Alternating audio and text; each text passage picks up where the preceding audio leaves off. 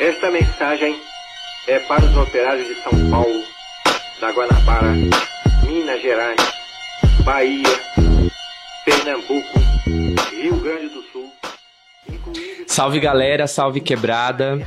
Nós somos o coletivo Ciranda da Paz, uma organização comunitária feita pela comunidade e para a comunidade que tem o intuito de garantir o acesso aos direitos humanos através da arte, da cultura e do lazer para o Jardim Nossa Senhora da Paz, aqui em Londrina, também conhecido como Favela da Brataque. Em 2021, nós somos contemplados pelo PROMIC, que é o Programa Municipal de Incentivo à Cultura, para gravar uma série de podcast e entrevistar moradores aqui da Quebrada, dando voz às verdadeiras histórias do bairro, agora contadas não pela mídia racista, mas sim pelos próprios protagonistas desse território, que são os moradores.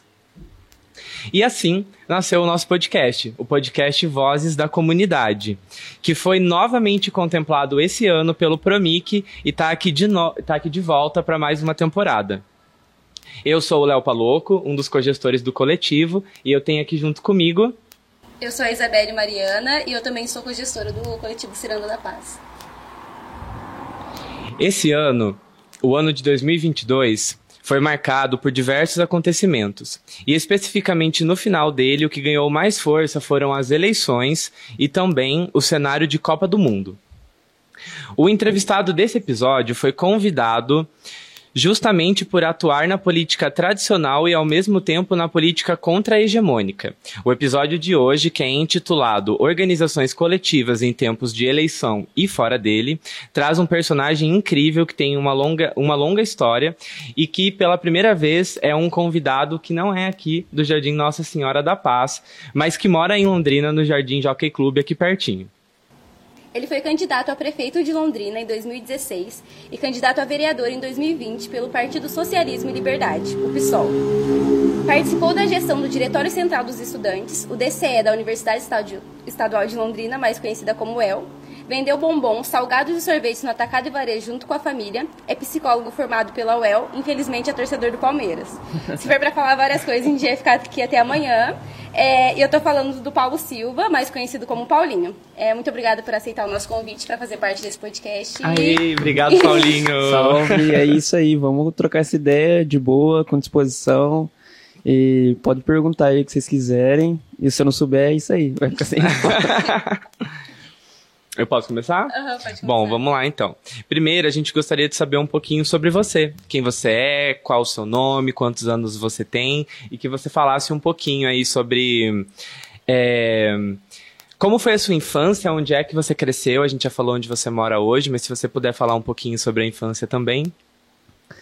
Bom, eu sou Paulo, Paulo Henrique, minha família me chama de Rick. É um nome carinhoso aí que eles dão, mas, enfim, os colegas chamam de Paulinho, enfim. É, eu tenho 30 anos, fiz agora dia 12. É, trintou, rapaziada. E, sei lá, eu sou um, um garoto, sim, e um jovem negro da quebrada, sonhador como todos nós, assim. É, tem sonhos, tem lutas e muitas lutas para desde sempre, assim cresci cresci com os meus avós assim na ali mesmo no, aqui na zona oeste no Jockey e quando eu fiz uns 10 anos eu mudei para morar com a minha mãe lá na zona norte e aí eu fiquei até os 20 e poucos lá então estudei a maioria das escolas lá no Bedulha no Olímpia enfim, toda a minha adolescência foi ali na Zona Norte, andando de bike, correndo ali, brincando na rua. Foi essa ideia, assim. E fala um pouquinho pra gente da, da. Você falou desses dois momentos, né? Do momento ali no Jockey e depois da Zona Norte. Que foi uma troca de 10 anos, né? com Sim. 10 anos você se mudou. Como que foi essa sua vivência inicial de infância ali no Jockey? Como que era ser criança ali? Você brincava bastante na rua? Ou você era uma, uma criança mais de dentro de casa? E também como que foi essa troca, ainda na infância, lá pra Zona Norte? Então, o Jockey, para quem não conhece, é no extremo oeste da Zona Oeste, assim. Depois desse, é o Bandeirantes, o Jockey, depois do Jockey tem lá perto do, da exposição e tal, né? Uhum. Então, pro lado de cada avenida e tal. É, a gente sempre brincava muito na rua, mas no começo, assim, eu peguei numa época que tava começando a asfaltar, então é, os meus avós e a comunidade ali se organizou em. Eu vi tudo muito isso, assim, eu vi essa organização de, dos moradores, dos bairros nascer ali. E, tipo, eles. A gente brigando por asfaltar, por coisas mínimas, assim, na estrutura na, na rua ali. Que era uma rua. É uma rua só, basicamente, era bem isolada. Hoje tem vários prédios ali, tem a PUC, onde era o Jockey, enfim. Mas a gente sempre brincou na rua ali, sempre foi muito tranquilo, conhecendo todo mundo, todas as famílias ali já estavam há muito tempo é, ali na, naquela, naquela rua, naquele bairro. Então sempre foi, foi mais gostoso, assim, a gente brincava, tinha horário de ir pra escola, ia pra escola, ali no, estudei no Casuco. No, ali no Bandeirantes. É, ali no Bandeirantes, a gente ia andando e voltava andando, e depois à tarde dava aquela brincadeira, assim, né, de criança mesmo, tranquilo. Eu lembro muito, o que me marcou muito a nossa infância foi o projeto Criança Feliz, que era um projeto que a minha, mãe, que a minha avó é, tinha ali na comunidade. E tinha várias crianças, assim, dezenas e dezenas de crianças. E ela tinha esse projeto junto com os moradores ali. É muito parecido com o que o Ciranda toca hoje, né?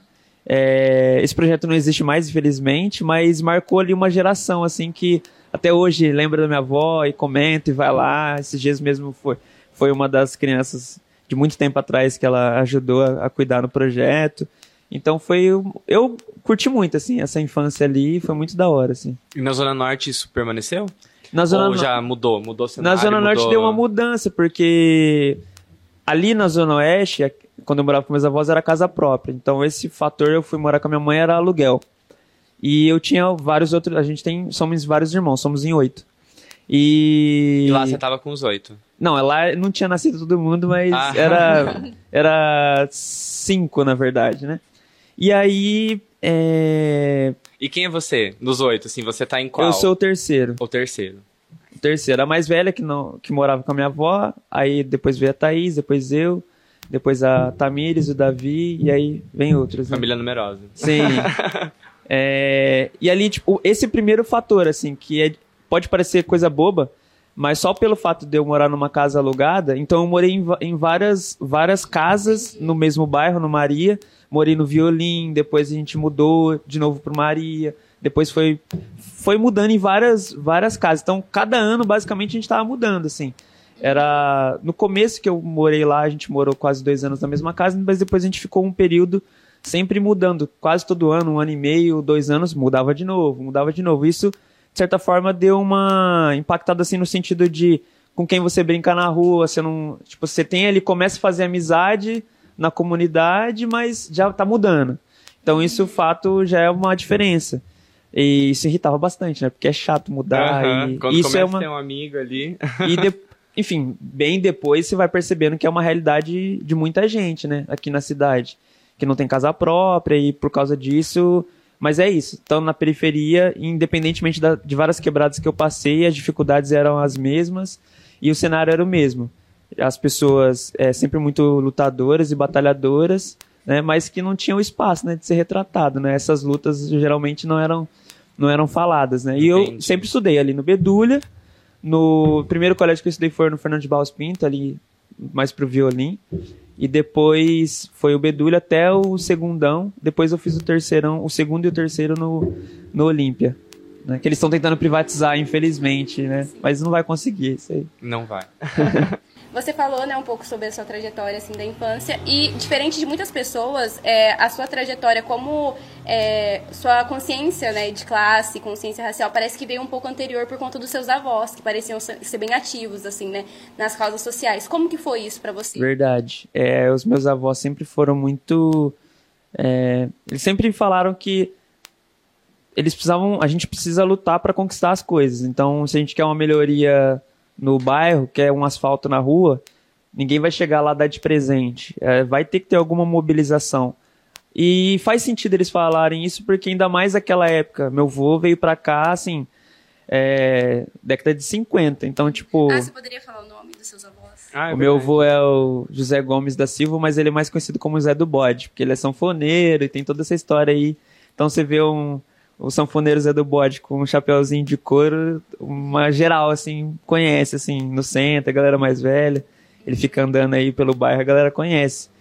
E a minha avó é Lindaura, Lindaura Lopes. Ela ela sempre foi uma liderança muito forte ali na rua, né? Então, geral ali da rua também conhece. Você vai lá bater um papo, ela já quer dar um café, é igual vó, né? A vó é assim, não tem jeito. Já quer conversar e tal, ela é bem ativa nesse sentido. E a gente, essa referência política foi com eles por conta desse fator, deles sempre estarem fazendo alguma coisa, então sempre teve ali a organização do, da associação de bairros, eles que mobilizaram, o projeto Criança Feliz, a minha avó que mobilizava para tirar as crianças da, da rua e de contato com, com, outras, com outras questões, né, tipo o próprio tráfico, outras, outras questões que eram difíceis lá na- no bairro, né, para dar uma atividade para essas crianças, né? Então sempre teve essas atividades ali.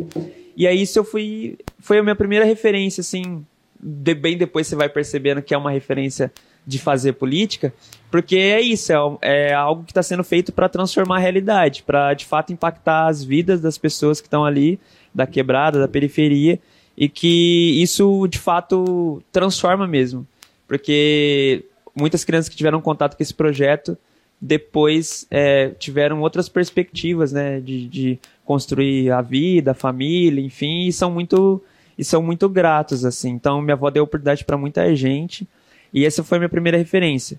E eles sempre foram envolvidos, então, então sempre tinha uma eleição, alguma coisa assim, eles iam atrás de, de querer saber o, o que o que essa galera que estava eleita nova ali poderia, tipo, com quem eles poderiam conversar para buscar alguma coisa pro bairro. Não no, não no sentido que acontece muito hoje, é, da galera da cúpula, de fazer um lobby, tipo, não, agora você foi eleito, eu te paguei. Não é sobre isso, porque da quebrada não tem essa força, né? Você é da periferia, você não, não consegue fazer lobby.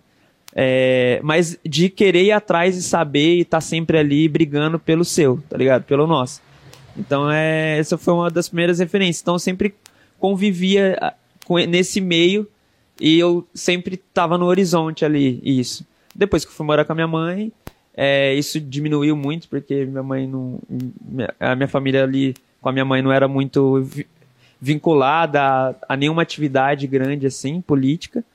É, e depois que eu entrei na faculdade, que, que eu, primeiro dia de aula lá, que tava tendo um protesto do, contra o aumento da RU, eu falei pra minha irmã, mano, vamos colar ali. E aí, desde então, eu, Não parou. não parei mais. É, vamos segurar essa história. A gente pode abordar ela mais pra frente. Mas então, pelo que eu entendi, os seus avós foram grandes referências pra você e parece que pra muita gente, né? Não só pra você, mas pra uma galera aí que conviveu com eles e que, enfim, eles estavam sempre a sua avó, né? Tinha o projeto, enfim, eu acredito que foram grandes influências. E só uma, uma questãozinha, da onde que os seus avós são? Porque você citou que o seu avô é sanfoneiro. Eles, os seus avós são daqui mesmo, eles, porque Londrina é uma cidade relativamente recente. Então, quando alguém fala avô, avó, eu já penso, mas veio da onde? É, porque, Porque normalmente não é daqui. né? a cidade eu não- acho que eu a cidade- alguns é, avós, acho que eu não conheço. Pô, Para a geração dos avós novos, foram os que assim. vieram pra cá. Sua família veio de onde? Meu avô veio do norte de Minas, sul da Bahia, é, Itacarambi. E minha avó veio é, do Pernambuco. É, e eles se encontraram aqui, né? Então, ele fez toda essa passagem mesmo de imigração. Lá na faculdade eu aprendi muito isso, quanto que faz sentido e fazia parte da minha história, né? Que a maioria da população negra de Londrina, que veio década de 40, 50, 60 para cá, veio de Minas, Bahia, é, Pernambuco, a maioria, e fez aquela passagem, bem aquela migração mesmo. Tem tem vários forrós que contam essa história, e não só forrós, mas outras músicas populares que contam essa, essa história, é, livros também, né, na literatura, dessa migração, né? Desse sertanejo que passou por São Paulo e de São Paulo veio para o norte do Paraná. E meu avô veio aqui para trabalhar mesmo, para para ganhar a vida. O pai dele vinha antes aqui às vezes para ganhar um dinheiro e voltava para lá, mas ele veio com 16 anos, falou: "Tô indo e tipo, não vou mais passar fome". Nessa pegada mesmo. E ele encontrou alguns irmãos dele que já estavam aqui mais velhos. e desde então não voltou mais. E aí ele encontrou minha avó numa outra fazenda próxima, assim, viu, gostou, aí eles começaram a conversar e, e se casaram, né? Muito jovens, assim, né? E tá você aqui hoje. E tá eu aqui hoje. Com a sua família de muitos irmãos. Ó, você citou aqui agora há pouquinho, já entrou aqui no assunto da universidade, né? A gente já citou que você é formado em psicologia. Então vamos para esse assunto agora. Você entrou na UEL em 2013, é isso, né? Verdade. Bom, você entrou em 2013 e se formou agora, em 2022. Sim. Bom, psicologia é um curso integral. Eu cursei um curso integral também Cinco como você, também. cinco, Cinco anos, anos também. Eu entendo como que é e a realidade é de você não conseguir trabalhar. Então, se você faz um curso integral, você vai ter muita dificuldade em conseguir ter um emprego, que nunca vai conseguir ser uma coisa formal, né? Acredito que essa é a mesma situação aí para qualquer curso como que eu fiz. E viver de, enfim, um freela ou outro, alguma coisa ali informal é uma coisa muito difícil. Então, normalmente as pessoas precisam ser bancadas para se manter na, na faculdade fazendo um curso integral. Como que foi isso para você? Né, entrar em Psicoel, da onde surgiu essa vontade? Fala pra gente um pouquinho sobre esse processo para entrar e como que foi se manter, visto que a gente sabe que não é fácil. Bom, eu me formei na escola em 2009. E não tinha essa perspectiva de faculdade. A gente comentava, assim, eu via as universidades privadas lá na frente e tentar vender os cursos deles. Mas, assim, era uma coisa que não fazia sentido para mim. Eu trabalhava, é, sempre trabalhei, fiz 16 anos. Desde então comecei a trabalhar como, como em carteira assinada, como jovem aprendiz e tal.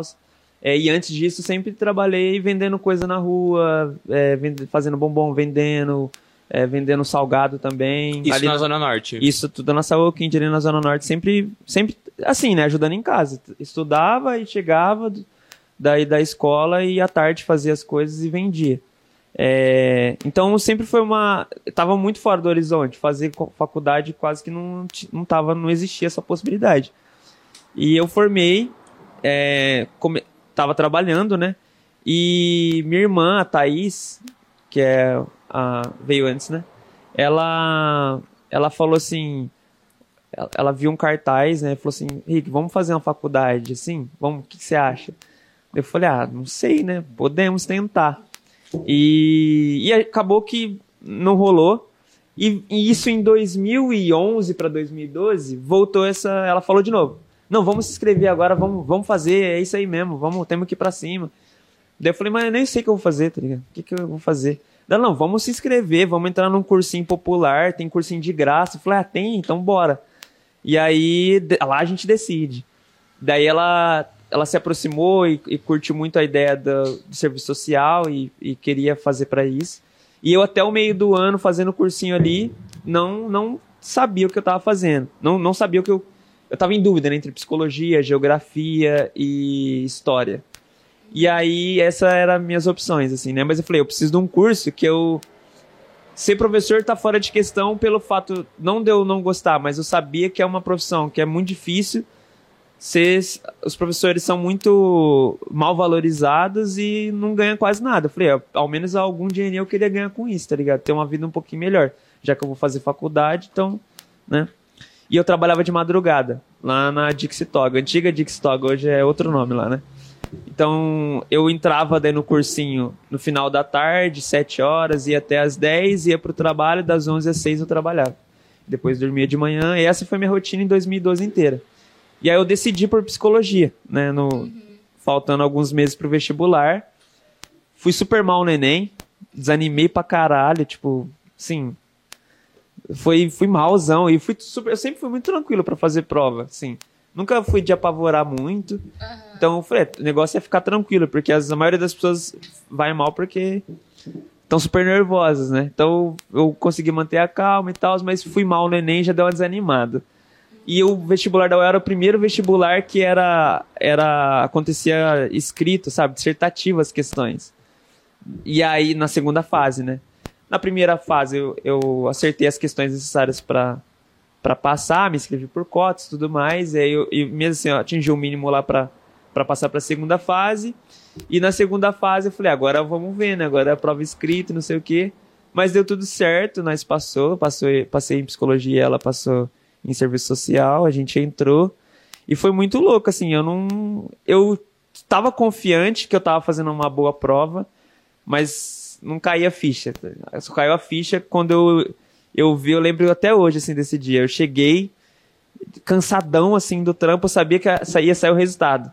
Mas eu tava muito cansado fui dormir. Cheguei seis e meia da manhã, é, sete horas da manhã em casa, uma hora de busão, da Zona Norte pra Zona Oeste, e fui dormir. Falei, falei, vó, me acorda lá pelo meio-dia. E já ia ter saído a lista, né? Que a galera foi lá pro, pro aterro, aquela coisa toda. Eu falei, nem vou, tô, tô muito sono. E aí eu acordo e tento entrar no site congestionadaço, assim, não conseguia. Sei, daí... não, com Aí a. Thaís me Eu liga, ela me Eu liga. não quis saber. A minha irmã me liga falando, Henrique, você passou antes eu consegui avisar. olhar. Eu falei, nossa, não acredito, tá ligado? Foi uma sensação muito louca. Foi uma da. É uma. Que louco isso, né? Essas memórias de coisas alegres e isso faz uma parte, assim, que eu sempre tenho a mesma memória. É, foi um mo- momento muito feliz da minha vida de eu poder passar. E aí, é óbvio que depois eu comecei a pensar, e agora? Como é que eu Uhum. vou fazer para fazer o curso que eu passei Daí a sem poder que o- trabalhar? a gente descobre que o mais fácil é entrar, né? Exatamente. Sim, A exatamente. permanência é o difícil. Exatamente. Mas aí eu, daí eu até falei com a Thaís, falei, mano, mas eu passei agora. então, como é que vai ser? Ela, não, vamos se inscrever. Se inscreve aí, faz a matrícula e bora pra frente, né? Vai dar certo. Daí eu falei pros meus avós, eles super apoiaram e falaram, não, é, fica tranquilo que um, um teto você tem, a casa é sua e se precisar não, não trabalhar ou se só conseguir fazer uns bicos, alguma coisa que não vai ter problema, se forma, meu filho. Meu, meus avós sempre sempre deram muito apoio. Se hoje eu sou psicóloga é por eles, assim. Se, senão não, não, ia, não ia ser. É Aham. isso. E como foi, tipo, o ambiente universitário? Assim, como foi chegar lá e ver outra realidade, né? Porque outra realidade. Você começa a conviver com pessoas, tipo, muito diferentes, é, com vivências muito diferentes, jeitos muito diferentes, né? Como que foi pra você, assim? Em poucas palavras foi chocante, mano. Foi chocante porque é de fato outras outras realidades que né, tipo a questão social mesmo, a pô, minha sala de aula era tinha pessoas ali, né? Tipo, a juventude geral, todas as cores, mas majoritariamente a galera da quebrada e pobre e todos pobres, né? Óbvio, né? Majoritariamente não, todo mundo pobre e a maioria negro e tal. E o primeiro impacto assim que você entra na sala é geral branco, maluco. Todo lugar que você olha tem muita gente é, que você vê que tipo tá em outra condição, tá em outro universo, parece que é outra cidade assim e diferente do que eu sempre estou acostumado, dos ambientes que eu tava, né? É, a maioria ali, jovens que, que vieram de escola particular, nunca trabalharam, então tem uma outra, outra história de vida, outra dinâmica de tudo, assim. Mas eu já me aconcheguei ali e me aquilombei com, com a galera, os meus amigos que alguns eu levo até hoje, né? Que era a galera da quebrada também, que entrou ali por cotas e tal, nesse processo das cotas da UEL. E tinha algumas pessoas assim que é, eram da minha história, da minha vivência, né? Que entrou junto. Isso é totalmente diferente, né? Porque se eu tivesse sozinho numa sala que eu não tivesse possibilidade de contato com nenhuma pessoa que veio da, da quebrada igual eu, não sei se eu teria terminado assim. Porque já é um ambiente muito é muito pesado assim nesse sentido, porque primeiro você já começa a chegar lá, mesmo eu tendo estudado bastante para entrar e, e ler e várias coisas assim, o que é exigido ali de escrita e de esforço é outra outra fita assim, que nós não tem na escola de base assim, é um negócio que aí que você fica indignado, porque é um negócio que você vê que a, a educação que é dado para nós é para justamente ainda estar naqueles moldes que era antigamente, que é se você é da classe trabalhadora é pobre, você não vai acessar a universidade. Você, a, a educação era separada assim. Você vai trabalhar, vai no máximo fazer um curso técnico. A história do Lula, né? O Lula, pobre, não sei o que lá, ele fez o quê? Fez um curso torneiro mecânico. Era assim, a educação era separada assim. E a elite não, a elite ia para as escolas superiores, né? Para o ensino, o ensino superior. E ainda hoje não é assim, mas acaba sendo. Porque a educação que é dada para nós não é para você passar no vestibular da UEL, pô. Então você vai ter que é, lutar mil vezes mais para estar lá dentro. Quando você chegou lá, E- você se Mas né, esse foi o choque, isso. mas veio a certeza, tipo, mano, eu tive essa oportunidade, eu vou concluir isso aqui, tá ligado? Daí eu, eu, eu passei uma. Eu, quando eu passei pela entrevista de cotas, que tem uma banca examinadora. Uhum. E eu, e eu fui entrevistado por algumas pessoas que estavam lá, e dentre elas a dona Vilma, a Yamukumbi. Ela tava na minha banca. E ela falou uma frase que me marcou eternamente, assim. Ela falou assim, ó. Ela falou que era uma oportunidade muito, muito grande que a gente estava tendo e que muita gente lutou antes da gente pra gente ter aquela oportunidade. E ele falou assim, eu só peço uma coisa pra vocês. Só não vai se embranquecer nessa universidade. E aquilo impactou porque eu não sabia do que ela tava falando.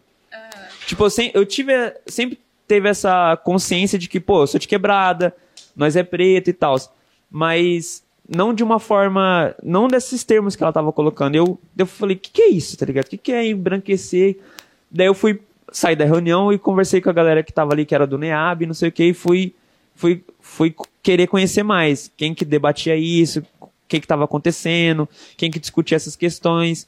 E aí eu me aproximei do NEAB, me aproximei do, do PROP, que foi o programa de permanência, que é um programa que levava nas escolas públicas e ainda leva, é, leva os bolsistas para falar das cotas raciais e sociais para molecada, do terceirão, do segundão, que tá para se formar e falar para eles do vestibular da UEL, da gratuidade, falar do calendário para a galera se inscrever na UEL e entrar na faculdade. E aí eu tive lá a oportunidade de voltar no meu colégio, falar para para a juventude ali, foi muito louco isso, porque é, se perceber que cada ano mais, cada ano que passa entra mais gente como a gente na universidade, que de fato esse é o papel, né? É uma universidade pública e como que não tem o povo aqui, tá ligado? E aproveitando esse gancho que você deu, de início da faculdade, de conhecer novas pessoas, de estar em contato com novos movimentos e estar absorvendo essas coisas novas, resgatando ali a historinha que você contou agora um pouco, já na sua primeira semana de aula, você já teve contato ali através de um movimento da RU, que eu vou pedir para você explicar um pouquinho melhor, com uma galera que depois foi determinante para o restante da sua trajetória, Sim. né? Então a gente já falou um pouquinho sobre a sua trajetória política ainda dentro de casa com os seus avós. Agora conta pra gente um pouquinho sobre como foi isso na vida adulta. Cara, foi muito louco, porque era um turbilhão, né? 2013. Nossa. Se as pessoas se É. lembrem, 2013 foi os O grandes início de muita coisa. Início Começou de- a desandar. muita coisa de protesto. E isso a gente tava tendo e- essa vivência na universidade também. Então, no começo, quando eu entrei, ali para fevereiro, março, é, tava, começou um rumor de que ia aumentar o RU e ia aumentar o RU, de 2,10 para 2,70. É Rio que é o restaurante universitário. Restaurante universitário, né? Exato. sabe. E, e só uma curiosidade, uma parte. Meu primeiro dia teve a calorada, não sei o que, a psicologia a gente faz uma semana de, de recepção dos calouros, né? Que tipo, então a gente não tem aula, a gente vai para conhecer, para se interagir no, no, no, no curso, nos grupos ali, conhecer os veteranos e apresentar a universidade para nós. E a psico faz uma semana dessa integração. E no primeiro dia, daí eu falei, beleza, hora do almoço, né? Já preocupado, né? Onde que a, quem sabe onde é o RU, não faço ideia, o negócio é gigante. E aí a galera falou assim: "Não, fica tranquilo, vai essa galera aqui pra RU". Tal, eu só fitando a galera, beleza. Fulano vai pra RU. Então, me avisa a hora que vocês for, beleza, né? É, e aí interagindo, conversando com a galera, eu olho, cadê a galera que vai pra Rio, pô? Tipo, ninguém tava. E eu, vai pra Rio? Não. Vai pra Rio? Não. Ninguém vai pra Rio, pô. Eu falei, e aí, vamos caçar esse tal desse Rio. E eu saí pro Pinguim, mano, ali do CCB, achando que era Rio. E eu, tipo, tava com dinheiro Você não no pegou bolso. comida, né? Comi ali. Aí, tipo, eu falei, bagulho mó caro. Daí eu falei assim, acabou meu dinheiro da semana, tá ligado? E agora? Tipo assim, falei, esse é o RU? E eu achando que era o RU. E eu comendo mó pouquinho, assim, o bagulho deu uma pancada, tá ligado? E aí, tipo... Isso porque naquela época eu imagino Não, ainda bem que, que você tinha deva- dinheiro, porque na hora que você falou, daí eu comi no pinguim, eu pensei, Pô, é com dois reais no bolso. Não, a comida é 30 reais. É, as cantinas de hoje lá da UEL não ia dar nem pra Ah, você é pagar. Aí, tipo, a minha irmã me zoou pra caralho, porque daí ela falou, tipo, porra, como assim? Você comeu no pinguim achando que era RU, pô. Aí, daí, o segundo dia eu já aprendi onde era RU e tal. Daí, só pra contar... Nossa, é foda, né? Coitado, pobre só se fode, né? E aí, teve esse rumor do aumento da RU. Daí a galera, tipo, se juntou a alguns CAs, assim, é, SEAD Psico, Biologia, Ciências Sociais, várias Quanto a galera... Rio custava na época? 2,10 estava aumentando para 2,70. Hoje é. 4,70, É. acho. Que é. As bolsas até 4,70. hoje não aumentou, né? É. Enfim, aí tipo. 400, daquelas militando, 400 É. reais pra poder. E aí a. Aí a gente, eu fiquei sabendo, não, vai ter um ato na Rio lá em frente e é isso aí, contra o, contra o aumento e não sei o quê. Aí eu falei, não, Thaís, vamos colar nesse ato, vai ter um ato pá. A galera fez a passagem assim em algumas salas e contaram lá na recepção dos calouros que ia ter isso. Daí uma galera foi, eu falei, não, Thaís, vamos, vamos, ela, vamos, vamos. Daí nós foi. E ali eu conheci algumas pessoas que eu conheço até hoje e que foram determinantes, assim, nessa trajetória política. É, o RU acabou aumentando, mas não sem muita luta. Teve catracaço, galera pulou a catraca pra, tipo, manifestar, fazer jogral e toda a questão do movimento estudantil. E, e ali eu conheci geral, assim, daquela época que organizava centros acadêmicos, é, diretório central dos estudantes, enfim, vários movimentos é, de juventude que se organizavam ali, que eu fui conhecendo ao longo daquele ano, assim, né? Aí depois daquele ano teve junho de 2013 que explodiu o ato. Aqui em Londrina a gente fez um ato, tinha ó, 20, 30 mil pessoas, assim, é. Mas o ato aqui em Londrina era pelo quê? Só pra. Então, era aquela, Era aquela geleia montante total, cada de um uma coisa, coisa. exato, tipo, então era Aham. pela saúde, enfim, geral, era várias coisas. E ali não tinha dado, não tinha desandado ainda, né, tipo, o caldo, Tava no né? comecinho, Tava assim. muito, muito é, contra, contra a precarização dos serviços públicos, né, no geral, e depois, no final do ano, em 2014, no final de 2013 para 2014, aí que começou a ter tudo que a gente viu, assim, né? Acompanhou. Mas ali no meio do ano, a gente começou a juntar um movimento que foi um movimento Necessidade e Vontade. A galera que é mais antiga ali de UEL vai conhecer. E tem na internet várias coisas disso e tal. E foi um movimento que foi juntando vários estudantes para retomar o- a gestão do DCE que estava na mão da extrema-direita. Era ainda o, o senhor FB, é, que era o, o DCE, né? E aí, tipo, o DCE tava de portas fechadas e não, não levava a demanda dos estudantes, né? Tanto de acesso à permanência, quanto por luta por mais bolsa, luta por baratear o RU, enfim, essas, essas lutas que eram mais de acesso à permanência mesmo. DCE que é, des- é Diretório Central dos Estudantes. né? E o DCE tava meio que fechado, assim, porque era uma galera mais corporativista e tal. E, e a direita, enfim. E aí a gente se juntou nesse movimento de necessidade e vontade, juntou muitos cursos, juntou muitos estudantes.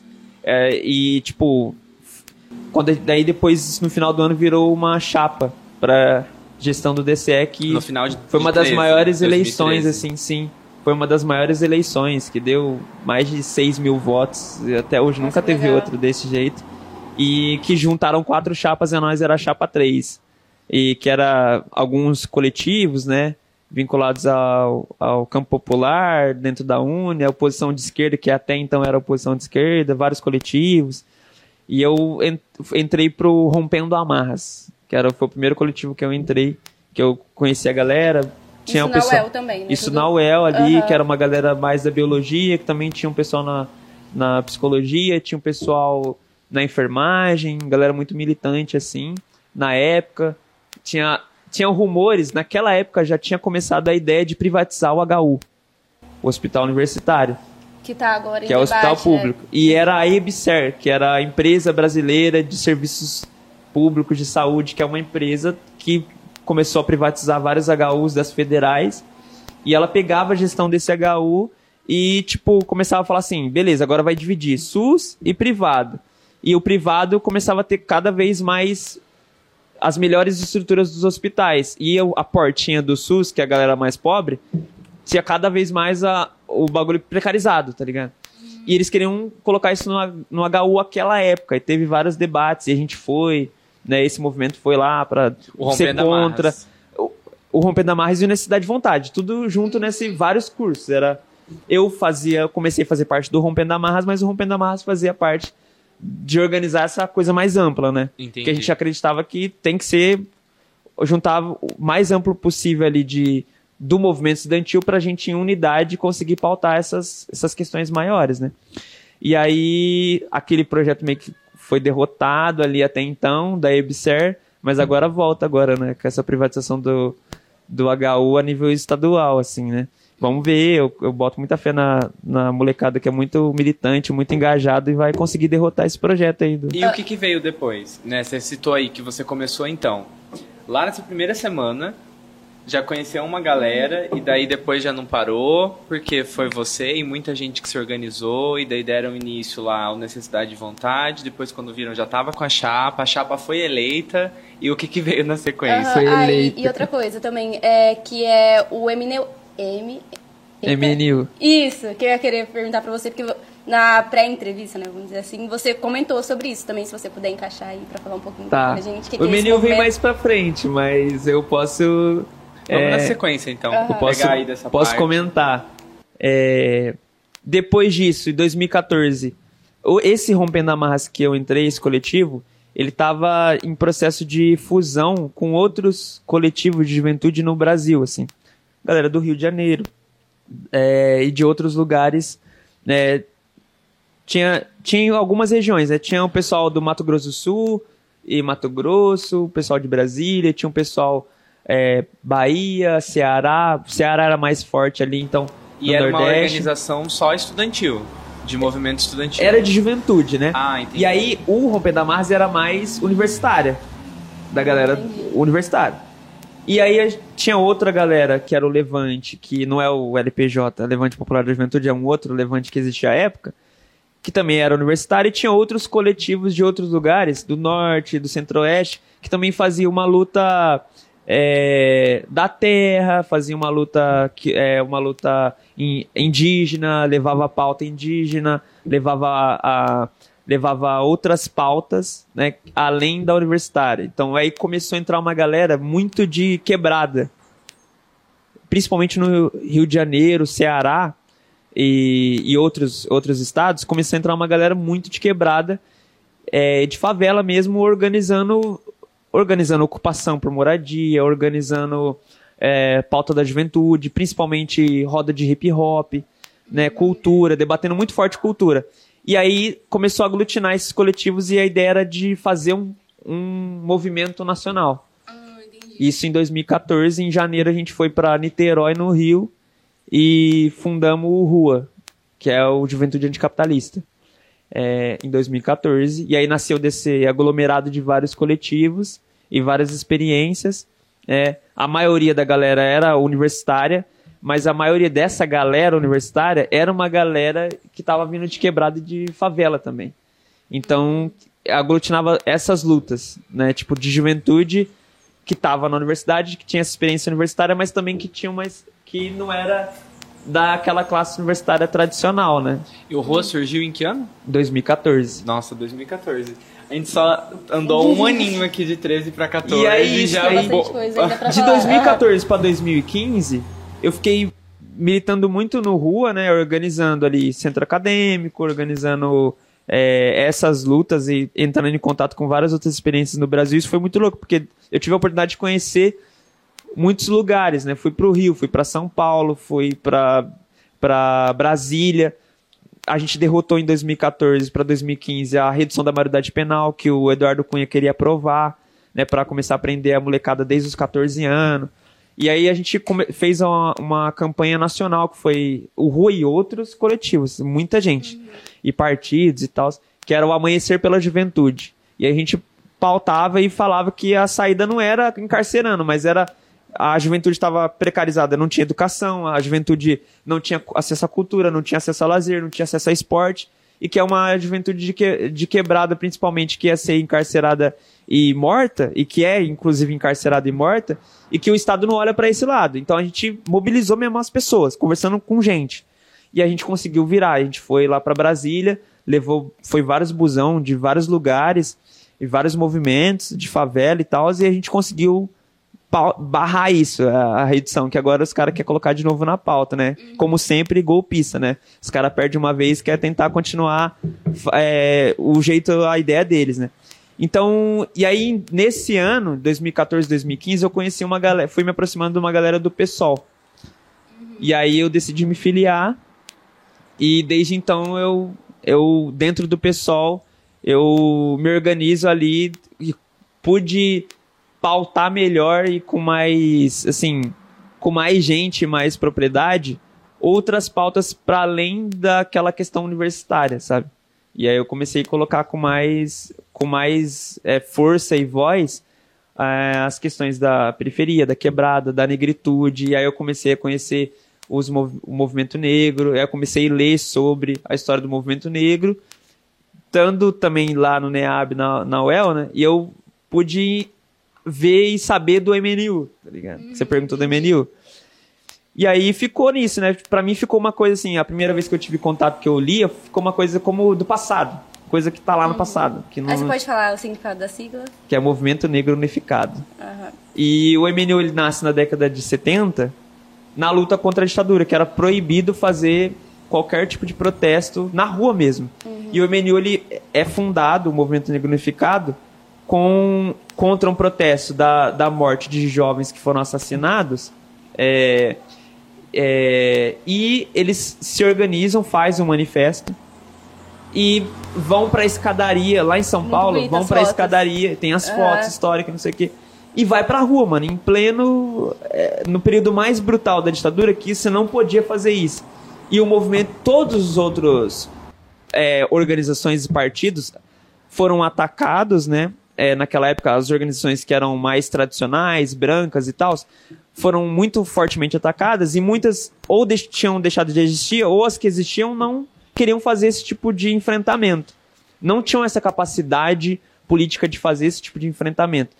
E o, o MNU naquela época ele, ele foi o, o pontapé assim da retomada popular contra a ditadura, né?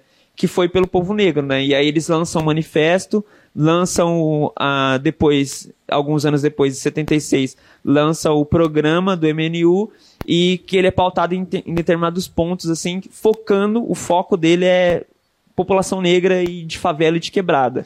E foi é... no PSOL que você começou a ter essa, esse contato com essas outras pautas que Exatamente. não só estudantil universitária. Exatamente. Daí eu comecei a debater... É, é, e lutar contra o genocídio da população negra, da juventude, pautar a juventude negra.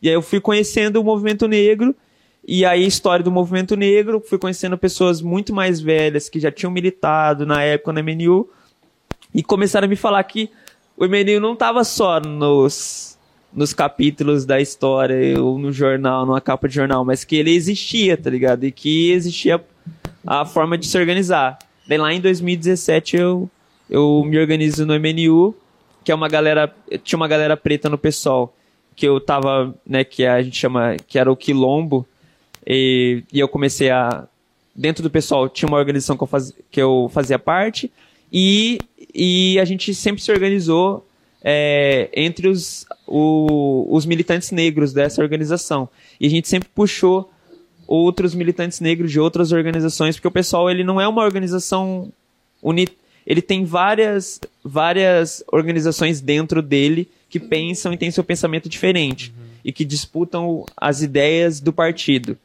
É, e a gente sempre tentou juntar as pessoas negras do partido para pautar e debater política antirracista, né, e avanço da política contra e de combate ao racismo no Brasil. E eu conheci essa galera histórica, os griots, os mais velhos, assim, e aí foi vários encontros que eu fui no Rio, em São Paulo. Daí a gente decidiu filiar no, no MNU e desde então a gente está conseguindo tocar algumas coisinhas. Veio pandemia, várias coisas, né?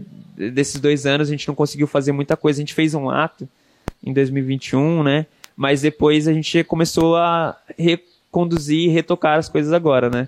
E aí eu tô com mais força, tanto dentro do MNU, é, conseguindo conseguindo voltar a, a, ter algumas atividades agora. E no pessoal, né? Essa é o que eu mais me organizo agora, sim. Bom, já que você já terminou aqui a, essa resposta em pessoal, vamos um pouquinho para para esse assunto que eu acho que é o que mais vai render, que é a sua candidatura para prefeito de Londrina. Né? Então eu queria que você falasse um pouquinho para a gente, para a galera aí que está ouvindo, é, como que foi isso, né? Você contou apenas que você se filiou ao PSOL, iniciou uma trajetória onde você teve contato com várias pautas. Como que isso levou você a ser candidato a prefeito aqui da cidade? Posteriormente, agora também pelo pessoal, né, na, na eleição desse ano, você se candidatou, se candidatou a 2020. 20, Ah. per- perdão. Na de 20 você se candidatou depois a vereador. Então conta pra gente um pouquinho. Vamos começar com essa pergunta, Isso. depois a gente vai Vai, pras polêmicas. Beleza. É, eu me filiei em 2015, né? Sempre, eu sempre fui muito interessado por. Eu, eu lembro de ficar refletindo assim. Primeira vez que eu fui no centro da cidade de Londrina, eu tinha. é, que eu me lembro assim de problematizar isso, sabe?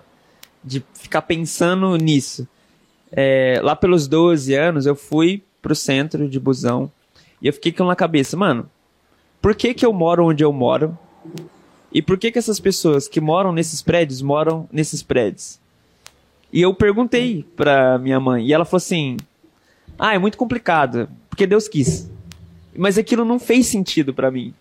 Tipo assim, ué, Deus tá de sacanagem, pô, morar aqui nesse bairro que é a gente é esculachado, a gente não tem acesso a muita coisa e o que a gente tem é porque a gente tem que estar sempre lutando. E aquilo não fez sentido pra mim. Não que eu questionasse Deus, mas questionasse essa ideia. Eu acho que para mim estava muito superficial.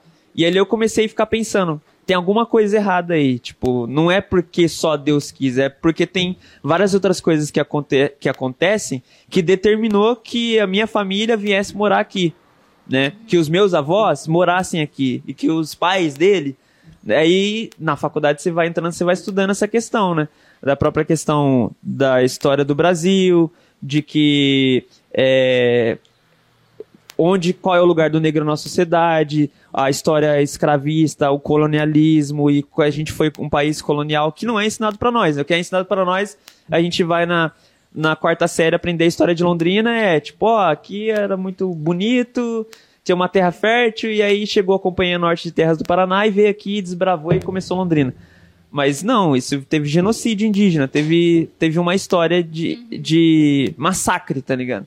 E que isso determina como a cidade vai crescer, quem mora onde. Então, os ricos vão morar num determinado lugar, que eles se autossegregam, e Londrina é um mapa, se você pegar, e quem é daqui sabe, pegar Centro e Gleba Palhano, e a história daquele lugar, a primeira ocupação por moradia é onde hoje é o lago. Eles expulsaram a galera dali e fizeram um lago pra soterrar a história, tá ligado? Mas não consegue soterrar, né? Porque essas pessoas hoje estão em outras ocupações e contam essa história.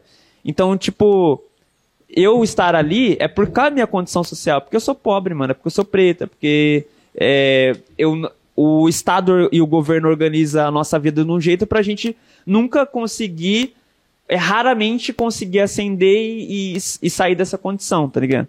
Então, o racismo também tá aí, onde as pessoas moram. Então, a maioria das pessoas que moram no centro, na Gleba Palhano, são brancos, tá ligado? E a maioria das pessoas que moram na quebrada são os seus pais foram pobres, seus avós foram pobres, muitos são negros e que vieram do Nordeste, então tem essa história. Aí a questão é, é, isso tudo começou a fazer sentido na minha cabeça, eu fiquei pensando muito nisso, eu, por isso eu decidi me filiar no partido de, pô, se eu não, como meus avós me ensinaram, se eu não brigar por isso, por ah, minhas conquistas, eu não vou ter.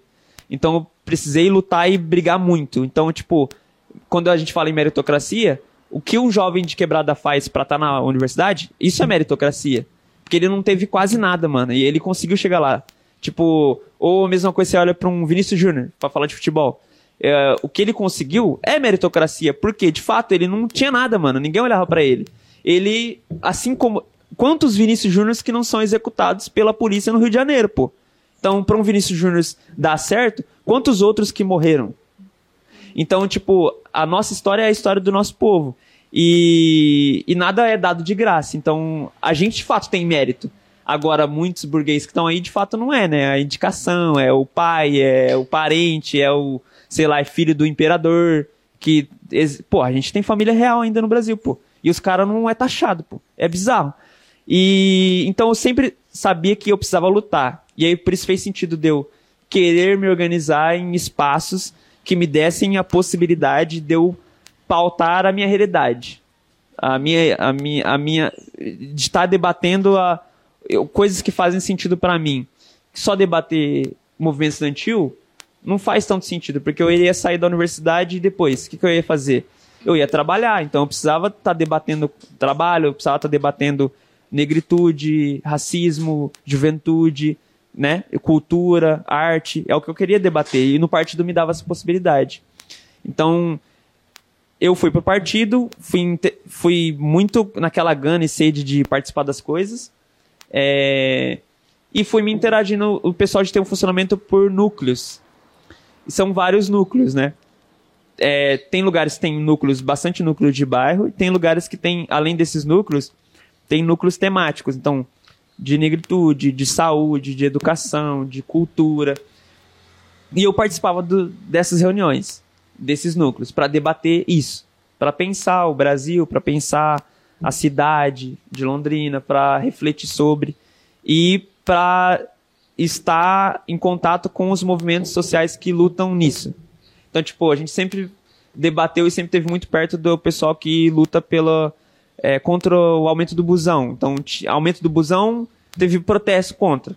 Nós estava lá. Por quê? Porque debatendo que, pô, se aumenta o busão, isso impacta e tem impacto real na vida das pessoas, né? Tanto do custo quanto, tipo, as pessoas falam, ah, mas quem paga o busão é o empregado, né? Tipo, o empregador. O empregador vai lá, paga o busão da minha mãe, da nossa mãe, da nossa, da nossa família, vai trabalhar, então você não gasta o busão em tese. Mas é transporte público e essa cidade é só sobre ir trabalhar e voltar para casa? E o, e o resto? E a cidade, e a cultura, e ir para um rolê? Você vai ter que pagar busão. E a juventude vai ter que pagar busão. Então a gente problematizava isso também, que o busão é para é a possibilidade de acessar a cidade, de ter direito à cidade, a várias partes da cidade que é negado para a periferia. Então, nessas participações desses núcleos, fui conhecendo mais gente do partido, daqui, de fora, de outros lugares, e o pessoal foi gostando do, do que eu do que eu trazia e, e a gente debatendo junto e as políticas a gente vai se aproximando, né? Tendo confiança política, afinidade. E em 2016, quando entrou o ano eleitoral, eu, em tese, era para sair a candidata a vereador. Tava super animado, vamos ser candidato a vereador. Só que aconteceu de a, a nossa candidata a prefeita, que ia ser uma companheira Débora, ela teve alguns problemas que ela não conseguiu. Não ia poder. Aí, crise, né? Pô, e agora? Que vai ser o, o candidato? Porque antes disso, o pessoal ele organiza os seminários de programa, que são reuniões que vêm desses núcleos que debateram, tipo, o núcleo de saúde tá debatendo a saúde de Londrina. Então faz um diagnóstico, como é que tá, onde que vai o dinheiro, onde que é colocado o dinheiro da saúde, porque se a gente fala saúde, o postinho do bairro é saúde, a UPA é saúde. Mas se você investe mais na UPA e não no postinho, qual que é a diferença? A diferença é que a UPA, ela, ela só vê quando o problema já aconteceu. E o postinho, ele previne para o problema não acontecer. Então, para a saúde da população, para você prevenir doenças, prevenir um câncer, prevenir um, uma hipertensão, prevenir uma diabetes, você investindo no postinho, você consegue fazer isso. Então, a longo prazo, a população vive mais, tem mais expectativa de vida. Se você tira o dinheiro do postinho e coloca ele na UPA, você não vai estar tá prevenindo nada, você não vai estar tá instruindo nada, você não vai estar tá dando condições para aquele um senhorzinho, um casal de idoso que tem uma, uma dificuldade em saúde qualquer dificuldade que seja, instrução de onde ir, tá precisando de um benefício, isso é no postinho. Se você tira o dinheiro do postinho e coloca na UPA, você ferra nesse sentido o sistema, você só vê o que tá estourando ali. Uhum. Medica, dá um de pirona pra pessoa, manda para casa e é isso aí. Então você não trata nada. Você não tem uma atenção em saúde básica. Então, a gente fazia nesses núcleos esses diagnósticos dessas políticas, então cultura, saúde, educação, é, via como é que estava a situação agora e fazia a nossa proposta. Então, o que, que a gente acha para ser uma política que interesse a população, a maioria da população pobre, de quebrada. O que, que a gente tem que fazer? Então, a gente faz o diagnóstico do problema e fala, beleza, essas são as propostas principais. Então, sei lá, por exemplo, o postinho fecha 6 horas da tarde, a galera tá trabalhando. Aí, quando a galera sai do trabalho, fecha o postinho. Então, como que uma mulher que está grávida vai fazer um acompanhamento pré-natal se o postinho de saúde fecha no horário que ela está trabalhando e quando ela sai do trabalho ela não consegue fazer acompanhamento nenhum? Então, pô, por que o postinho fica aberto até 10 horas da noite? Para as pessoas poderem marcar uma consulta com o médico depois que elas saírem do trabalho. Um, só um exemplo, tá? Uhum. É, então, isso é uma política de saúde que dá um, mostra que tem interesse. Então, a política que é hoje, ela tem um interesse, mas interesse de quem? Se o transporte todo ano sobe, de quem que é esse interesse? Dos, dos donos da empresa. E por que a planilha não é aberta? Quanto que eles têm de lucro, a gente não sabe. É secreto. Por que, que é secreto? Porque tem interesse.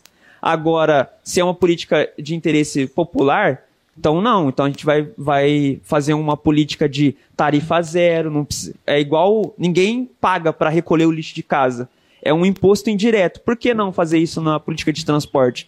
Tem uma lei federal para fazer isso, mas os caras não fazem. Por quê? Porque não é interessante para os donos. Então a gente fala que a política tem interesses e a gente vai fazer o nosso, o nossa leitura de sociedade e vai defender propostas e pautas que são interessantes para nós, do nosso povo. E, e aí por... nisso, nisso aí, debatendo e fazendo esses debates, que daí a galera falou assim: não, mano, pode ser o Paulo candidato. Eu falei: como assim, galera? E a galera. Como assim? A pessoa mais envolvida, como que você se como surpreendeu? Como assim? Não, eu fiquei. pô, eu tinha 23 anos, eu fiquei. Como. A, sabe? Como assim candidato a prefeito do nada? Eu era vereador, que eu, que eu tava topando só pra. É como uma tarefa, tá ligado? De, foi tipo, o candidato mais novo, não foi? Foi. A gente, a gente. A intenção era sair candidato a vereador. Sabia que não ia ganhar, porque não ia ter dinheiro nenhum para fazer campanha zero reais, porque a gente não recebia dinheiro nenhum do governo ou de financiamento. E a gente sabia que ia ser uma coisa mais militante mesmo, de mostrar as propostas, que dá para fazer coisas diferentes. E aí surgiu a proposta, daí eu falei assim: eu só vou ser se for unanimidade. Se for unanimidade do partido, beleza, daí eu seria, daí foi unanimidade. Aí, né, daí acabou sendo aprovado em convenção partidária que eu fosse o candidato a prefeito. Daí eu peguei esse programa que foi construído no, ao longo do ano, do seminário de programa, sistematizamos enquanto partido das propostas, fizemos a maior proposta de projeto é, para a cidade da história, com mais de 450 propostas em várias áreas, com esse viés, né, com esse corte de, de quebrada, de periferia, de trabalhador, fazendo essa leitura para nós e, e denunciando os interesses do, dos poderosos, né, mano, na cidade. É, a gente vai falar um pouquinho sobre, Isso, sobre essa aí... dificuldade que foi a, a campanha eleitoral. Aí passou esse processo, aí vai pro processo eleitoral. E aí eu comecei a buscar, né? Falei, ai, vamos ver o que, que, que falaram dele aqui nesse período. E aí eu fiquei, meu Deus. Porque, né, tem um. Eu trouxe até aqui, eu vou ler. Teve um deputado bolsonarista que, né, agora, assim, tá. continua eleito que ele pegou uma foto sua com um boné que tinha uma folha da maconha, colocou Isso. no Facebook dele e colocou assim: Esse é Paulo Silva, o candidato do PSOL à prefeitura de Londrina. Londrina tem um PSOL de verdade. Paulo Silva é a cara do PSOL. E aí eu comecei a ler os comentários. E eram comentários, tipo assim, horrorosos. E, só que tinha pessoas brigando também com os comentários, né? Tinha uma galera que tava, tipo, xingando ele horrores também, tipo, batendo boca. E aí eu fui buscar vídeos no YouTube. E aí tem até um vídeo com o professor meu, que é o Fábio, e aí ele te entrevistando na UEL e tal, e aí os comentários assim, nossa, esse cabelo, isso e aquilo, e tipo, nossa, o cara não sabe falar tal coisa, ai, como, tipo, meio que julgando a proposta de um, com um olhar mais de empresário, assim. Como que foi para você lidar com essas ofensas e seguir, sabe, no processo eleitoral? Meio que no processo ele é tão corrido que você... Cada dia é tanta coisa que acontece Pra você ter noção, em, em um mês e meio eu participei de 50 debates. Era mais de um, dois debates por dia. Em vários lugares, em, em bairro, em, em teve vários bairros que chamou a gente, é, associação de morador para fazer debate, a gente ia. em conselho a gente ia, em, em universidade a gente ia. É, então você acaba assimilando, tipo assim, o peso disso, de enfrentar isso, depois que caia na realidade. Mas foi nove ameaças de morte que eu sofri, é, ao ponto de, depois da eleição, durante a eleição, eu tive que mudar de casa. É, eu fiquei na casa de uns amigos meus do partido, morando lá para tanto fazer agilizar na questão da campanha quanto para deslocamento, que eu não podia sair. A galera ficou preocupada mesmo de eu sair e com a minha segurança. É, porque foram várias mentiras que foram sendo inventadas, né? Até de tipo que eu era traficante, tipo, porra, como que um traficante sabe? vai ser candidato, tá ligado? Não, não tem como isso, sabe?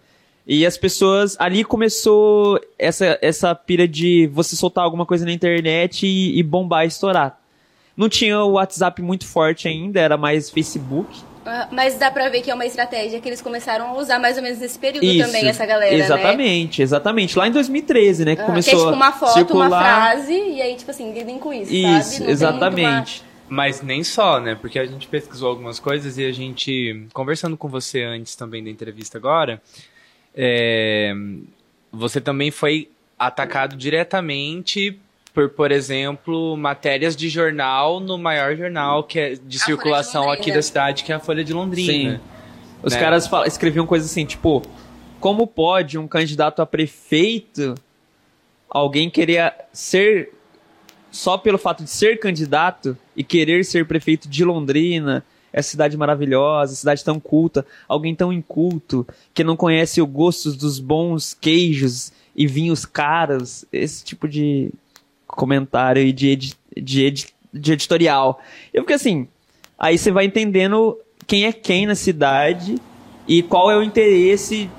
Porque o jornal ele pode barrar isso, um bagulho racista desse, tá ligado? Que é racismo, que a gente tem o que até falar. Até porque passa por milhares de pessoas até falar, ok, vai publicar. A gente né? também sabe que existem as forças editoriais ali dentro e interesses, e a gente depois vai entender quem é o cara que escreveu, os vínculos políticos dele, os interesses políticos dele, de com medo, na verdade, né, de ter alguém que tá aparecendo, que é filho de empregada doméstica, ser candidato a prefeito, pô, e tá falando disso.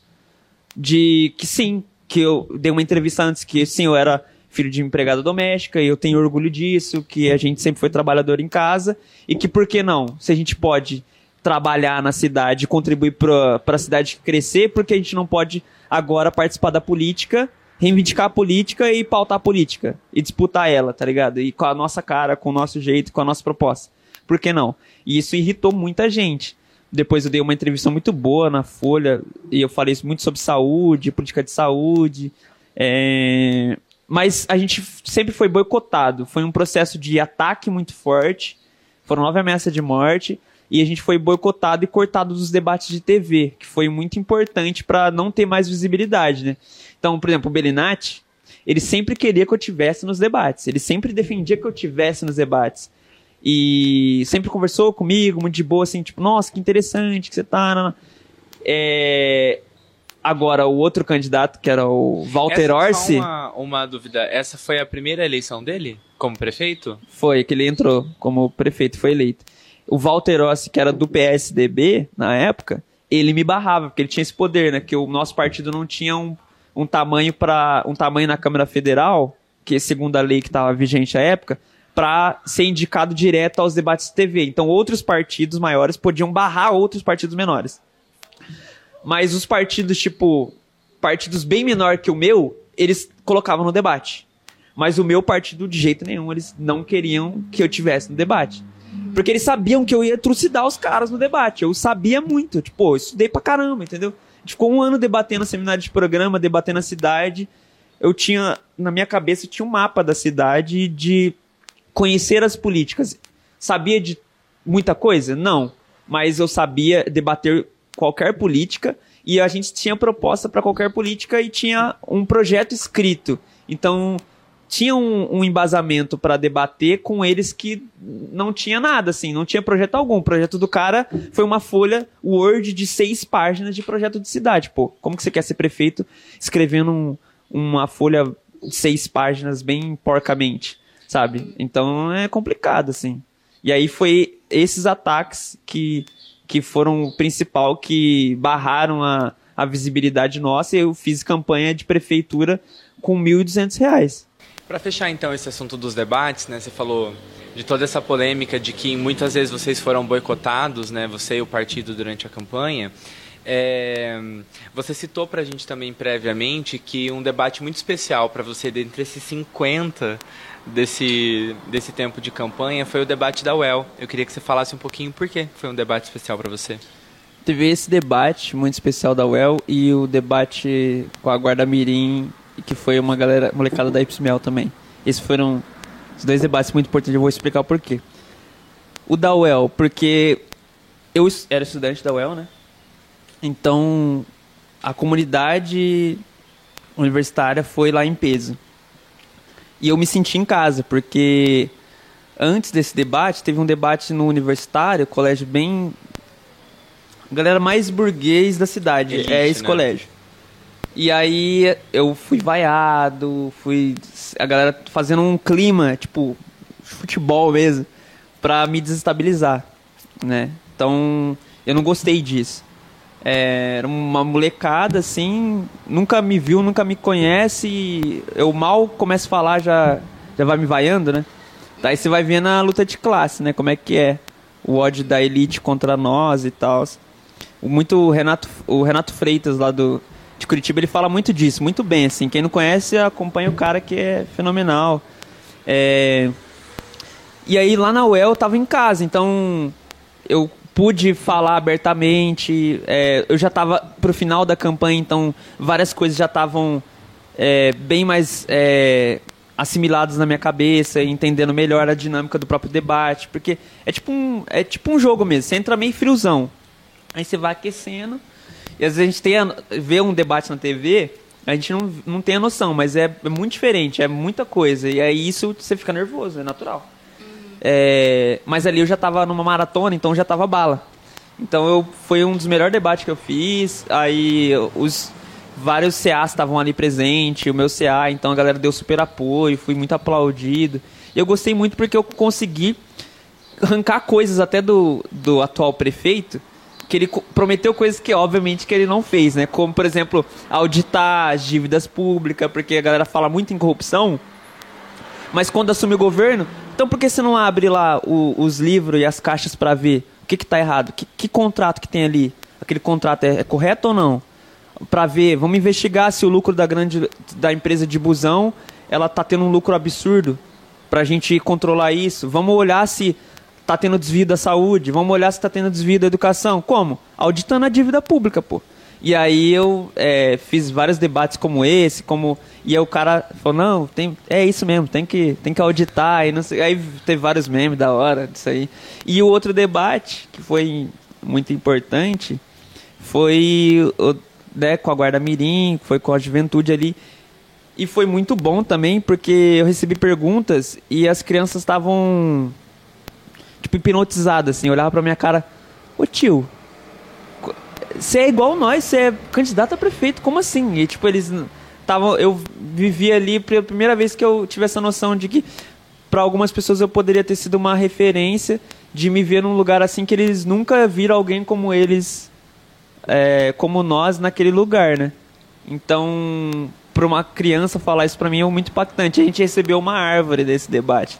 E meu avô plantou em frente de casa, e ela tá gigante assim tá lá até hoje. Que e aí é um, foi um marco muito importante que eu, que eu levo, assim, é, esses dois debates. Uhum. Que legal, eu acho que é muito. Acho que é muito significativo, né?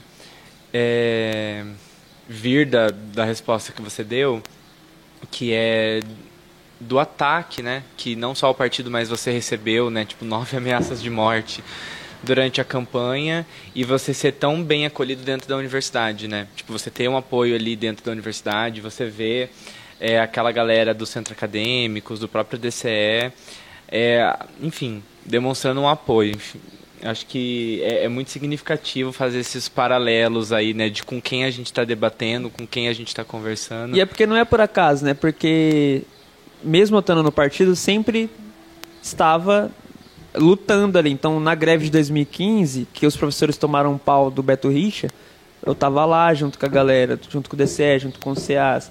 Então, ocupando a reitoria por é, melhoria na moradia estudantil, por aumento de bolsa para estudante pobre, eu, por, por permanência, política de permanência, é, nós estava ali. Então. Quem realmente é um re... conhece, né? É um reconhecimento, re... né? Conhece e reconhece. Eu me né? sentia abraçado, tá ligado? É, acho isso incrível. E agora já dando, né, caminhando aí já mais pro final da entrevista, é...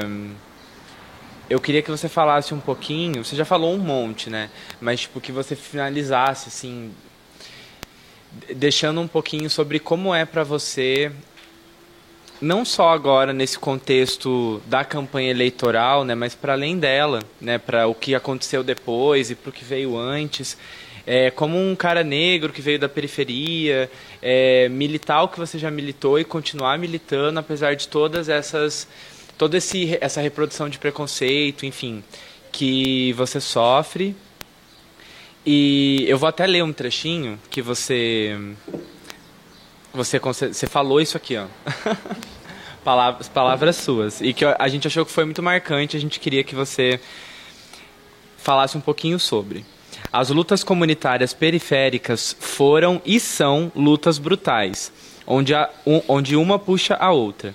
E o horizonte é lutar, ter esperança e ousadia e não deixar-se não deixar -se ser paralisado pelo medo. A minha arma é estar organizado, através da associação de bairro, partidos políticos, coletivos ou movimentos, pois, pois quem nos oprime está organizado e muito bem organizado, e esta situação não será revertida a não ser com a mesma organização. Caraca, nem sabia.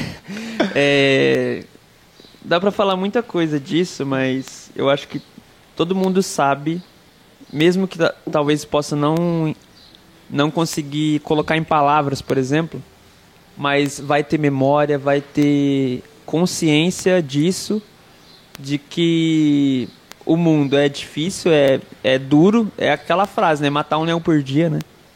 E o quanto, o quanto que isso é uma luta, às vezes, muito solitária e às vezes muito cruel assim. E eu acho que a forma da gente lutar coletivamente é uma forma de a gente retomar retomar experiências e histórias que a gente que os nossos antepassados ensinaram para nós, sabe? Então, a gente não precisa estar tá sozinho. A gente não está sozinho nesse mundo. A gente tem muita gente do nosso lado que que está sofrendo como nós, que que tem as mesmas experiências de vida como nós, tem às vezes muitas dificuldades semelhantes, mas que tem as mesmas também, os mesmos sonhos, as mesmas a mesma vontade de, de lutar, de ganhar, de vencer, de ir para cima, de transformar a realidade. Então a gente pode fazer isso coletivamente, mas o que o nosso inimigo não quer é que a gente se junte coletivamente, porque aí aí a parada fica mais embaixo. Então todas as nossas conquistas históricas foram coletivamente. É, se a gente pegar as histórias de luta do nosso povo, né, de desde as lutas mais atuais de por moradia, luta por território, luta por, pelo espaço, a luta por trabalho, a luta, enfim, as lutas no gerais foram todas coletivas. É, se a gente pegar a história a, a história do povo negro aqui em diáspora em luta, for uma luta histórica, se a gente pegar a história de Quilombo dos Palmares, que eram vários, várias cidades, tá ligado? É, o, o, o Estado colonial invejou isso. Como assim? Os caras são um Estado aqui no nosso território que a gente diz que é nosso, do português, e estão ali construindo uma sociedade totalmente diferente, sem escravidão, é, prosperando e é mais rica do que a nossa capital mais rica. E os caras têm comércio com outros, até outros, outros países, tá ligado? Outras nacionalidades. Como assim? Esses caras têm poder bélico, tem. Se eu deixar esses caras aí, é, esses caras vão destruir a cidade colonial. Palmares é, é, a, é a expressão da outra sociedade. Existe a sociedade colonial e a sociedade que é a sociedade da libertação que era o Quilombo dos Palmares. Os caras, o que, que os caras fez? durante 100 anos atacou Palmares até destruir Palmares. Eles queriam a rendição incondicional e eles não aceitaram, mas em 100 anos, às vezes conta muita história do final disso. Mas o final não foi naquele 20 de novembro. Não foi ali. A história de Palmares continuou. Continuou em nós, continua em, em mim, continua em você, em todos nós. Que estamos na quebrada, que carrega essa luta, essa, essas histórias de sobrevivência. Então, quando a nossa mãe, nossa avó, vai na vizinha e bate palma e fala: Ô vizinha, tem um, uma xícara de açúcar, uma xícara de, de sal para me emprestar? E aí eu faço um bolo, faço um. Tem um ovo, vê um, uma xícara de farinha. Isso é estratégia milenar de sobrevivência, tá ligado? Que nós desenvolveu. Solidariedade. Essa é uma, uma, uma reivindicação nossa. Então, enquanto, enquanto tinha um mundo colonial que falava que tinha que escravizar, que, que matar, que roubar, que estuprar, e a barbárie, tinha o outro lado que sempre pautou para a gente sobreviver nesse mundo hostil, a gente tem que se aglutinar, a gente tem que se aquilombar, a gente tem que se juntar. E foi nessa juntar os seus pouquinhos que a gente conseguiu ter grandes histórias, né? De revoluções pelo mundo. Então eu acredito que a nossa unidade de luta é, entre, tem várias organizações tá, que representam tudo isso. Não é uma organização só, são várias organizações que estão ali organizadas. Então, uma roda de rima, tá ligado? Que o molecada organiza, ela é a experiência de resistência. Um sarau é uma experiência de resistência. Um, uma roda de samba é uma experiência de resistência do nosso povo. Um ciranda da paz é a, é a história sendo construída e, que de, dá de fato a possibilidade de transformar a realidade, de transformar as pessoas, as histórias, as vidas e de dar, dar um sentido para a nossa luta de que a gente pode junto conquistar muita coisa e pode junto mudar de fato a nossa realidade estruturando ela completamente diferente.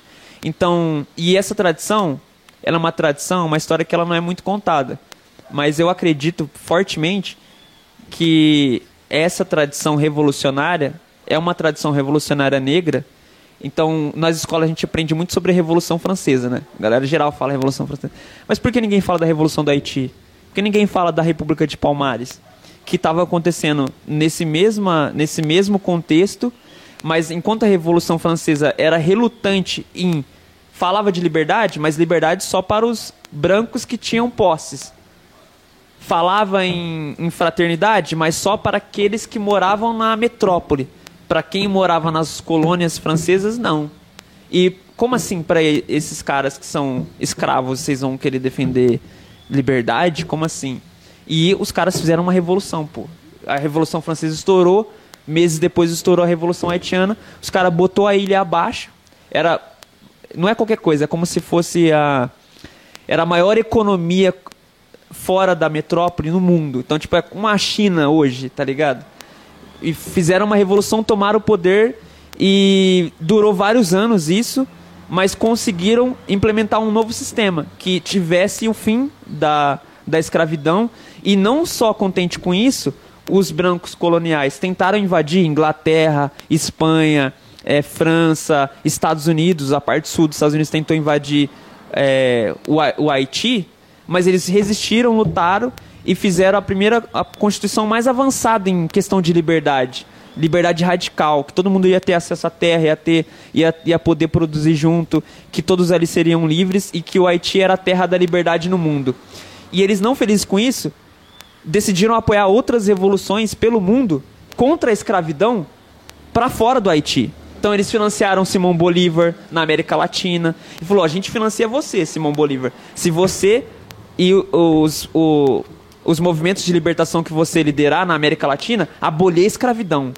Tá ligado? Então, tudo ali começou no Haiti, mano. E a gente começou a transformar o mundo. Então, a gente nasceu num mundo pós década de 90 que não é um mundo que tem colônias mais. Mas o mundo colonial ficou até meados do, do século passado. Até a década de 60 ainda tinha colônias no mundo. Hoje a gente tem um mundo que não tem essa estrutura colonial como era antes. Tem uma nova, um novo colonialismo e um neocolonialismo que a galera fala? Tem. Mas os povos de África, de Ásia é, e, e da América Latina conseguiram se libertar. A segunda guerra, a primeira e a segunda guerra mundial é para isso, é disputa colonial. É as potências da Europa disputando, falava, onde que vai ser o nosso pedaço no mundo? Onde que a gente quer explorar? Quem que a gente quer usurpar? Quem que a gente quer matar? E em, contra isso vem o povo africano, vem o povo asiático e vem os povos latino-americanos querendo sua liberdade. A gente conquistou. Agora o que a gente vai fazer com ela? Se a gente de fato vai deixar nas mãos dessa galera que está aí usurpando o poder é, e que está só com os interesses do capitalismo, ou a gente vai construir uma sociedade de fato, um humanismo radical igual fala o Fanon, que foi um outro revolucionário negro e tal, que lutou na Revolução Argelina, enfim, ele era um médico muito foda.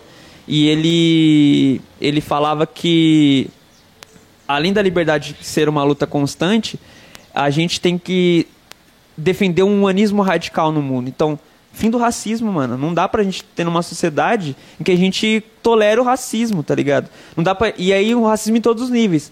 Como que a gente ainda tem segregação racial na cidade? Se a gente entende que em, em determinadas áreas da cidade a polícia pode entrar e chacinar geral. E no outro dia, o que, que vai aparecer na TV? Ah, a polícia entrou em confronto e suspeitos foram mortos porque ameaçaram e atiraram contra a polícia. Mas sendo que a gente sabe que essa não é a história, pô que é o que acontece no Rio de Janeiro, os caras matar criança dentro de escola, tá ligado? É a barbárie da barbárie. Então, essa sociedade a gente vai ter que destruí-la, tá ligado? E eu, eu, só vai conseguir isso coletivamente e organizado. A organização é a nossa única arma, é a nossa única força, é a nossa única é a luta possível para a gente transformar esse mundo. E eu acredito de fato nisso, porque a primeira arma do inimigo é fazer você desacreditar. E se você já entra em campo falando que você já perdeu, irmão, Marrocos não tinha chegado para disputar terceiro lugar na, na, na, Copa do Mundo. Todo mundo falava, Marrocos já caiu na fase de grupo, irmão. Marrocos falou, Marrocos acreditou. Mas transpondo, transpondo de Marrocos para nossa realidade é a mesma coisa. A elite, a burguesia sempre vai implantar a sua ideia na nossa cabeça pra, de derrota, de que não dá certo, de que a sociedade é assim mesmo. Mas é igual os, os mano do hip hop fala, visão, mano. Qual que é a nossa visão? Nossa visão tá no tá na história do Racionais, tá na história do Facção, tá na, na história do 509E que eu, vou, eu ouvi ao longo da minha vida e que, sei lá, você vai em qualquer quebrada, é, você toca o beat do Negodrama, tá ligado? Toca e deixa eu tocar dois segundos e, e pausa. Todo mundo vai continuar cantando, tá ligado? Porque aquilo diz de nós, mano e diz da nossa memória coletiva. E aquilo, essa, aquela sociedade que é cantada ali, é a sociedade que eu quero, tá ligado? Que eu quero construir, mano. E e se não for com nós, não vai ter nada sem nós, porque nós levantou isso aqui, tá ligado? É a quebrada. Então, essa é a luta que faz sentido. Então não faz não é um, não faz sentido eu levantar uma candidatura, chegar lá e falar agora eu sou candidato aqui ah, para quê? Para quê disputar poder? Pela nossa visão de sociedade que a gente quer. Para uma sociedade de libertação, para uma sociedade que garanta mais direito. E de fato a gente está conquistando isso. Tem várias candidaturas ao longo desse ano que foram eleitas no, no Brasil inteiro, é, é, que são candidaturas negras, que foram eleitos deputado estadual, deputado federal, com essa pegada de lutar, tá ligado? Hoje eu tô no pessoal, tô me aglutinando num coletivo que chama Maloca Socialista, que é a, a nós tá tendo a visão de que assim, é preciso disputar seriamente o partido, os rumos do partido com a quebrada, com a periferia. Então nós vai juntar o que nós temos de organizado, nós vai juntar a nossa visão na maloca e ter essa visão de que o socialismo ele é, que, ele é periférico, ele é de quebrada, ele é de favela, um socialismo e a Revolução Brasileira vai ser isso. E vai ser maloqueira, senão não vai ser, tá ligado? Então, é, essa é a nossa visão, de passar para o partido que pô, a gente precisa derrotar o fascismo e para derrotar o fascismo só vai ser com o nosso povo, senão não vai derrotar, mano. Uhum. E eu acho que não tem um jeito melhor de, de encerrar, né, assim, com a sua fala. Muito obrigada por ter aceitado o nosso convite e você é foda, parabéns. É nóis. Tamo junto, Obrigada. tamo junto sempre, né? Obrigado pelo Ciranda, pelo espaço e vocês são foda. Carlos Marighella.